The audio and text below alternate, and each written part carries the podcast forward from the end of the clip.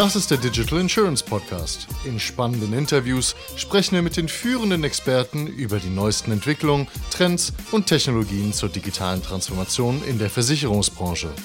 Liebe Freunde, ich sitze hier mit dem Steven Voss von Neo Digital. Wir sind auf der Inshow Next. Steven, du hast gerade oder wirst noch sprechen über ein Thema. Über was sprichst du? Ja, ich spreche sogar tatsächlich erstmal willkommen hier in die Runde. Ich spreche sogar zweimal heute hier. Einmal über die Kooperation mit HDI, wo wir die Schadenprozesse beim HDI anpacken als Neo Digital. Und für uns das andere große Thema ist die Kooperation mit der Hokoburg, wo wir ja jetzt auch vor ein paar Wochen die Kfz-Tarife in den Markt gelauncht haben. Und über beides reden wir so ein bisschen, was macht so ein kleines Introtech mit so zwei großen Playern und was sind die Vorteile für beide? Darum geht es eigentlich so ein bisschen. Und wie habt ihr es geschafft, mit denen eine Kooperation zu vereinbaren? Das ist ja genau das Spannende an der Sache. Naja, also ich könnte jetzt mal sagen, es liegt an unserer Exzellenz, aber es ist natürlich ein, ein, ein weiter Weg der Annäherung. Ähm, ich kenne aus meinen vorigen äh, Funktionen natürlich die Kollegen auch so ein bisschen und konnte zeigen, was die Neo Digital digital so alles kann. Es ist ja auch so, wir sind ja mittlerweile jetzt auch im sechsten Jahr, Jonas. Und wir haben weit über 425.000 Kunden und die machen wir mal mit gerade 80 Mitarbeitern. Also wir haben schon ein, ein, wirklich eine hohe Automation und das war natürlich spannend für beide ja. zu sehen, dass das nicht nur eine Vision ist oder eine Idee, sondern dass das tatsächlich tagtäglich funktioniert. Und da sind wir in die Gespräche gekommen. Und diese 400.000 Kunden habt ihr ohne diese Kooperation? Ohne. Ist komplett ohne. Wir hoffen, dass das jetzt noch deutlich mehr werden. Ganz klar. Aber das ist natürlich erstmal wirklich das, was wir selber uns erarbeitet haben im Markt. Hat lang gedauert. Also ich kann dir sagen, so die ersten Monate ganz am Anfang, wo du froh warst, dass du so 30 Policen in der Woche geschrieben hast, die sind Gott sei Dank lange hinter uns. Und ihr seid diese Kooperation jetzt eingegangen, weil ihr euch natürlich von den Partnern mehr Reichweite äh, erhofft oder was ist der Grund? Ja, also gut, äh, beim HDI hat es weniger mit Reichweite zu tun, sondern beim HDI ist es so, dass wir für die ja Privatkunden-Schadenprozess automatisieren. Da liefern wir also Technik aus. Da hat es den Vorteil, dass wir quasi unsere Technikplattform skalieren können. Das ist dann so, das äh, große Versicherer würden das Ökosystemstrategie nennen. Ich, ich recycle etwas, was ich eh schon mache und biete es noch anderen Dritten an. Ist das richtig ja, genau. definiert? Okay, genau, clever. und das, das ist im Grunde genau das. Also wir übertragen jetzt die Learnings und auch die Technologie, die wir aus der Neo Digital selber haben und übertragen die im Grunde auf die Anwendungsplattform des HDIs. Das klingt jetzt nach Plug and Play. Das ist nicht ganz Plug and Play, ja, das ist schon ein Projekt. Ähm, aber wir fangen jetzt an und das erste, was wir machen, ist tatsächlich äh, Privatkunden Kfz-Glasschaden, weil das zum Ausprobieren und die Konnektivität und die Schnittstellen zu konfigurieren halt ein erstes gutes Modell ist, weil ein Glasschaden ist nicht so ein Komplexschaden, jetzt wie ein Unfallschaden. Also entweder ist eine Frontscheibe kaputt und muss ersetzt werden oder halt nicht. Das ist natürlich ein bisschen einfacher. Und ihr liefert die Software, ihr liefert die Prozesse, aber ihr liefert nicht die Manpower in der Umsetzung. Doch. Okay. Also im Grunde, was passiert ist, ähm, der Kunde vom HDI meldet den Schaden noch im HDI-System und ab dem Zeitpunkt, wo die Schadenmeldung mit den Strukturdaten rausgegangen ist, ziehen wir uns parallel noch die Stammdaten aus dem HDI-System und bearbeiten den Schaden komplett außerhalb des HDIs, aber so, dass HDI und die HDI-Mitarbeiter jeden, jederzeit auch drauf gucken können. Also es ist keine Blackbox. Also wir sind nicht der klassische Outsourcing-Dienstleister, sondern wir bauen einmal komplett über unsere Technologie eben diesen Abwicklungsweg und führen den die ganze Zeit zusammen und auch wieder am Schluss, wenn der Schaden ausbezahlt ist oder abgelehnt ist, auch wieder zum HDI zurück. Und eben ganz, ganz wichtig ist, dass die HDI-Mitarbeiter diesen ganzen Prozess lang die komplette Transparenz haben, weil die müssen auch aussagefähig sein. Du hast es gerade den Vergleich selbst mit den Outsourcing-Anbietern gezogen. Ihr seid es nicht, weil die HDI in dem Falle Zugriff auf die Daten hat oder zumindest sieht, was passiert was, wer seid ihr denn jetzt? Ihr seid ja ein Versicherer, ihr habt dann einen Risikoträger, ihr habt mit der Hukoburg ja eine andere Art von Kooperation, wenn ich das richtig verstanden habe. Genau. Hier habt ihr jetzt so eine Art Outsourcing-Rolle. Was seid ihr? Seid ihr jetzt Infrastrukturanbieter oder macht da mal einen, Knopf Ja, an. also wir reden immer von unserem sehr einfachen Geschäftsmodell. Ich verstehe, dass das für uns vielleicht einfach ist, nach außen nicht so ganz. Also Klar, als erstes sind wir in Deutschland lizenzierter Risikoträger und das wollten wir auch immer sein, weil wir auch zeigen wollen, dass dieses Thema Digitalisierung und Automation nicht nur ein Software-Thema ist, sondern komplett integriert gehört in die komplette Wertschöpfungskette. Das zweite ist eben, was du auch schon sehr gut auch beschrieben hast, dass wir eben natürlich auch gucken, wie können wir diese Technologie, die wir haben, ausnutzen und nutzen für andere Partner, um zum einen unser Geschäftsmodell zu diversifizieren und eben auch die Technologie, die wir haben, auszulasten und zu skalieren. Und da sind wir also auch und mittlerweile, also wenn man auf uns drauf guckt, wenn du dir guckst, wie unser Talentprofil bei den Mitarbeiterinnen und Mitarbeitern ist, wir sind schon deutlich mehr Tech-Company, als dass wir Versicherer sind, aber wir sind alle auch Versicherungsleute. Also der, der, der Kern der Mannschaft, das sind Versicherungsfachleute, Produktmanager, Aktuariatswissenschaftler, also da ist schon alles da. Nur jetzt hat dieses Thema externe Anwendung mit Risikoträger, ohne Risikoträger, mit Technologie, mit Fulfillment, ohne Fulfillment, das hat eine Dimension erreicht, wo das eben halt auch sich in den Mitarbeitern niederschlägt. Das macht ja auch Sinn. Wir hatten gerade Amazon implizit als Beispiel, die ihre Rechenzentren natürlich besser auslasten wollten und damals Amazon Web Services gegründet haben. Wir haben Amazon Fulfillment bei Amazon als Logistikanbieter, der seine Lagerkapazitäten und seine Logistikkapazitäten ausnutzt, indem er anderen Anbietern ermöglicht, deren Produkte quasi über ihre eigenen Systeme laufen zu lassen. Das ist in meinen Augen die originäre und vielleicht auch einzige richtige Ökosystemstrategie. Ja, also ich bin froh, dass du es sagst, weil natürlich man selber vergleicht sich, also sieht immer komisch aus, wenn man sich selber mit Amazon vergleicht, aber genauso wie du das beschrieben hast, ist es im Grunde eigentlich the Amazon Way. Du hast zum einen die, diese, diese Plattform-Produktebene, du hast aber auch, weil es eben vorhanden ist, die Technologieebene. Und wir haben auch ja noch die Mitarbeiter dazu, die natürlich dann auch diese weiteren Technologien auch weiter adaptieren und auch einführen werden. Wir beschäftigen uns mit Telematik, beschäftigen uns mit KI. Das baut ja alles darauf auf. Und mit der Coburg habt ihr jetzt aber eine andere Kooperation, da habt ihr noch einen Risikoträger gegründet, habe ich das richtig gelesen? Das oder? hast du genau richtig gesehen. Also bei der Coburg geht es eher darum, dass wir gemeinsam diesen Maklermarkt erschließen wollen. Zum einen auf Basis der Technologie und der Zugänge, die die Neo Digital hat. Und zum anderen natürlich auch ein Stück weit mit dem Know-how des Branchenprimus im Kfz. Wobei ich auch hier gleich sagen möchte, wir haben keine geklonten oder kopierten Hook-Autotarife, sondern es ist komplett eigenentwickelt, sondern die Hook begleitet uns auf dem Weg, guckt sich das an, hat auch eine, Meinung dazu, aber es ist so, dass wir nicht in irgendeiner Form eine Abhängigkeit haben, gerade vom Produkt- oder Werkstättennetz, sondern das alles selber machen. Und wie geht die Reise für dich weiter? Jetzt habt ihr die Infrastruktur outgesourced, nicht outgesourced, ihr seid Anbieter, wie du es gerade gesagt hast, von, von, von der Schadenregulierungslösung, ihr seid äh, Risikoträger, ihr seid auch Kooperationsrisikoträger. Worauf fokussiert ihr euch oder, oder wie sieht die Zukunft aus? Ja, eigentlich ist die Zukunft so, wie wir ursprünglich mal das Unternehmen auch gegründet haben.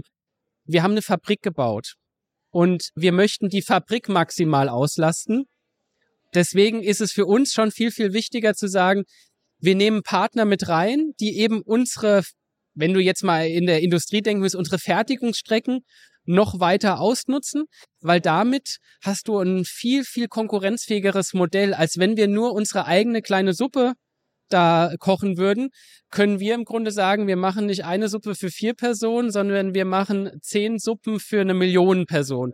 Und daraus wird dann halt natürlich ein sehr, sehr spannendes Modell. Ich finde es interessant, dass ihr euch auf euer Kerngeschäft fokussiert, denn es gibt viele und sehr viele Versicherer, die beim Thema Ökosystem sagen, dass sie neue Dinge gründen, die auch durchaus oder auch kaufen, akquirieren, zusammentragen, wie auch immer, die auch vor den Toren stattfinden. Also es gibt die verschiedenen Ökosysteme, die es gibt. Mobilitätsökosystem, Home-Ökosystem, weiß der Teufel an Travel und sowas. Und dort gehen dann viele Versicherer hin und beteiligen sich an Startups, äh, gründen selbst Unternehmen und so weiter und so fort. Ihr, was, ihr macht aber die einzig richtige Methodik, nämlich die Kernkompetenzen nehmen und die in dieses Ökosystem zu integrieren, anstelle jetzt irgendwie der lebenslange Partner zu sein. Ich glaube, man muss sich klar für oder gegen diesen Versicherungsvertrieb entscheiden. Entweder verkaufe ich dass ich Risiken besser einschätzen kann, dass ich Scheiden besser abwickeln kann oder aber ich verkaufe meine Marke und pack dann all möglichen anderen Kram drunter. Das gefällt mir daran. Ja, also das Fokussiertsein ist ganz, ganz wichtig und bei uns ist eben Produkt und Technik ist einfach der Kern Und ich glaube auch, dass alles andere wäre auch nicht ehrlich. Und äh, eine gewisse Authentizität sollte man im Markt haben. Und wir stehen eben dafür, dass wir die Prozesse im Griff haben, dass wir die Technologie im Griff haben und dass wir Partner anbinden können. Und wie es halt bei einer Fabrik eben ist, die produziert, die hat die Prozesse und die liefert an die Rampe. Und dann kommt der Spediteur und holt's ab. Und ab dem Zeitpunkt, wo es der Spediteur abholt, sind wir dann auch raus. Und es wäre auch vermessen zu denken, wir könnten auch noch Spediteur und wir könnten auch noch Baumarkt sein. Und das ist genau dieses, auch dieses Thema, was du angesprochen hast, äh, zum Thema Ökosysteme. Man muss seinen Platz finden. Man muss nicht immer das Ökosystem selber sein. Und das finde ich auch sehr vermessen, wenn man immer denkt, jeder kann das Ökosystem sein. Wie kommt man auf diesen Gedanken? Was braucht man? Muss man dazu visionär sein? Muss man dazu Kontroll Einfluss auf das Unternehmen haben, wie es üblicherweise oder meistens nur Gründer haben können? Wie schafft man es, das umzusetzen als Management? Naja, als wir 2016 eigentlich diese Idee geboren haben und wir sind ja dann 2017 an den Start gegangen, bis wir dann 2018 die Lizenz hatten, also es ist ja auch ein Prozess, da war aber eigentlich schon klar, dass der Markt ganz klare Schwächen hat. Und zu dem Zeitpunkt war aus unserer Sicht die größte Schwäche, dass wir am Frontend zum Kunden alles schon digital in der App hatten. Nur die Schwäche war hinten dran, dass eben die Zulieferung nicht funktioniert hat. Und wir haben mit vielen Marktteilnehmern gesprochen, die du alle auch kennst, die Kundenplattformen haben, die gesagt haben, ja, das vorne rum läuft alles super, aber die Versicherer, die schicken uns Post, die schicken uns unstrukturierte Daten, wir kriegen zum Teil die Informationen nicht raus. Der Kunde erwartet, wenn er ein digitales Frontend hat, dass natürlich dann im Backend, in der Bearbeitung, auch in der einfachsten Änderung von einer Postleitzahl oder einer Bankleitzahl, dass das im Grunde in Echtzeit funktioniert. Und das hat nicht funktioniert. Dann haben wir für uns gesagt, wir kommen aus dem Produkt- und Prozessbereich. Wir wollen der Versicherer sein, der passgenau auf diese modernen neuen Plattformen zuliefert, damit die das richtige Produkt ausliefern können. Und wir haben immer ganz klar gesagt, auch wenn jetzt Neo Digital vielleicht eine Marke ist, dass wir eigentlich dieses Thema Marke zurücknehmen, sondern wir liefern nochmal Fabrik just in time an die Rampe und wir nehmen auch just in time die Infos, die vom Markt zurückkommen, genauso wieder, genauso schnell wieder zurück. Und das war, weiß nicht, ob das visionär war, aber wir haben gemerkt, dass der Markt da keine Antworten hatte. Aber das zeigt doch auch, dass es schwer ist, in diesen Endkonsumentenmarkt reinzukommen. Denn ihr seid ja gestartet, ihr habt ja 400.000 Verträge, hast du gerade gesagt, ihr seid ja gestartet als Versicherer mit der Absicht, Endkundenverträge zu schreiben, habt ihr auch davon einiges gemacht. Und jetzt habt ihr quasi währenddessen gesagt, alles klar, wir gehen noch Kooperation 1 Hook ein, Kooperation 2 und wahrscheinlich wird da noch mehr davon kommen. Und Jetzt korrigiere mich, wenn es anders ist, aber ich unterstelle, dass ihr das gemacht habt, weil ihr auf der Endkundenseite natürlich nicht schnell genug wachsen könnte, konntet, weil das natürlich auch irrsinnig teuer ist und ist sozusagen die Infrastruktur, die ihr habt, natürlich noch einfacher durch diese B2B-Kooperation ausnutzen könnt, richtig? Ja, also ist genau vollkommen richtig, da muss ich dich gar nicht korrigieren, weil das ist genau der Punkt. Als, als junges Unternehmen, du bist ja quasi zum Wachstum verdammt. Wir haben Venture Capital Kapital, wir haben Investoren und das ist ja nicht so, dass wir jetzt der Chemiebaukasten von irgendeinem großen Versicherer sind. Und von daher war ganz klar, wie kommen wir auf relevante Stückzahlen? A, um natürlich das Unternehmen voranzubringen, aber B, nochmal ganz klar, die Fabrik auszulasten. Und der Fabrik ist es letztendlich egal, ob da 500 Stück durchlaufen oder 5000. Und deswegen war ganz, auch ganz klar für uns zu sagen, wir müssen auf die 5000 oder 10.000, spielt jetzt keine Rolle, müssen wir zielen, damit wir eine effiziente, wirklich unter Kostengesichtspunkten Top-Fabrik hinstellen und dass wir langfristig damit wachsen können. Und ich sag's mal so, wenn natürlich da ein toller Brandname vorne dran steht und die darüber Stückzahlen verkaufen, das ist wie bei einer Müslifabrik. Am Schluss ist es der Müslifabrik egal, ob da jetzt Lidl, Aldi oder Rewe draufsteht. Hauptsache, der Durchsatz ist da. Und das hat noch einen schönen Nebeneffekt. Das ist nämlich die Win-Win-Situation. Für uns als Fabrik ist es gut. Wir haben die Auslastung, wir haben die Revenues und wir können aber insgesamt durch diese Prozessautomation die Produkte besser machen. Also entweder mehr Leistung reinstecken fürs gleiche Geld oder es halt günstiger machen. Also auch der Kunde hat was davon und die Vertriebspartner auch, weil sie das bessere Produkt zum besseren Preis nach draußen anbieten können. Also es halt wirklich eine, eine Menge von Vorteilen. Und entscheidend ist aber, dass die Strategie, Versicherungsfabrik zu sein und dann Zulieferer für oder Kooperationspartner für andere Versicherer korrekterweise andere Marken, denn die Hook kommt ja nicht zu euch, oder ihr arbeitet ja nicht mit der Hook zusammen, weil die so toll Kfz-Versicherung können, sondern weil die so eine gute Marke sind wahrscheinlich. Und dementsprechend ist die Strategie, hier Versicherungsfabrik für andere Marken zu sein, besser und einfacher und günstiger, in Anführungsstrichen, als jetzt eine eigene teure Marke aufzubauen. Andersrum, es zeigt, wie, wie wertvoll Marken in der Versicherungsbranche sind, weil sie das Vertrauen und die Größe und die Reputation und die Sicherheit und so weiter haben, die sie einfach haben. Und deswegen wiederum, nächste Schleife, wird es ja die bestehenden länger geben, als manche glauben, weil sie diese unglaublich starken Marken haben, worum man wieder sieht, wie schwierig es ist, sie aufzubauen, oder? Ga ganz, ganz genau. Also gerade der Markenaufbau ist unheimlich teuer und wir haben ja ein paar Beispiele im Markt gesehen bei Insurtex, ja. die es halt jetzt nicht mehr gibt, weil eben der Markenaufbau viel, viel teurer war. Also ich, was auch immer bezahlt wurde, um Google und Leads und so weiter zu bekommen. Und da ist ganz klar, dann muss ich mich auf das konzentrieren, wo ich tatsächlich signifikanten Umsatz machen kann. Und dann schaue ich mir eben die anderen Marken an. Und das, was du gerade gesagt hast, das ist auch so ein Appell an den Markt.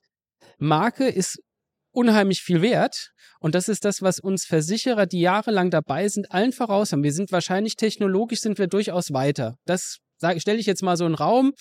Können wir andere anders erklären, aber ich sage jetzt mal, ich denke mal, wir sind weiter als der größte Teil des Marktes. Der Markt hat aber Marke, Bekanntheit und Bestand.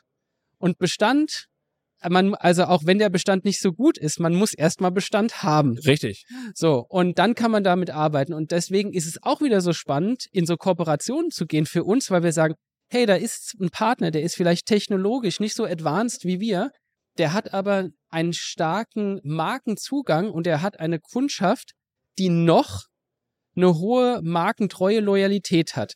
Wenn wir den jetzt natürlich noch ausstatten mit modernen Produkten, modernen Prozessen, dann kann er nicht nur diese Kunden und den Bestand halten, er kann ihn auch wieder ausbauen. Ist zum Beispiel eine Kooperation, die wir mit der Süddeutschen Krankenversicherung gemacht haben, SDK, wo wir genau denen Produkte an die Hand geben in einem, in einem modernen Cover mit einer wirklich ganz tollen Kundenschnittstelle, tolles Kundeninterface und damit einfach auch eine Marke auch verjüngen, aber nicht die Tradition außer Acht lassen. Und das muss ich auch immer wieder sagen, das haben eben die etablierten Versicherer uns im Markt voraus.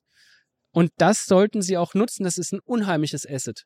Letzte Frage. Was wird es für Neo Digital in den nächsten zwölf Monaten geben? Ja, wir werden mit Sicherheit in den nächsten zwölf Monaten noch ein, zwei weitere Kooperationen sehen, ganz klar. Große? Also richtig so Brecher? Ja, also ich würde mal sagen, knallen werden sie schon. Cool. Ob das jetzt wirklich so groß ist wie eine HDI oder ein Hook, das lasse ich jetzt mal außen vor. Da möchte ich noch nicht zu viel verraten, aber es wird spürbar sein. Dann wünsche ich dir viel Spaß dabei. Danke für das Gespräch, Stephen. Ja, vielen Dank, Jonas. Viel Spaß noch. Das war eine weitere Ausgabe des Digital Insurance Podcast. Folge uns bei LinkedIn und lass eine Bewertung bei Apple, Spotify und Koda.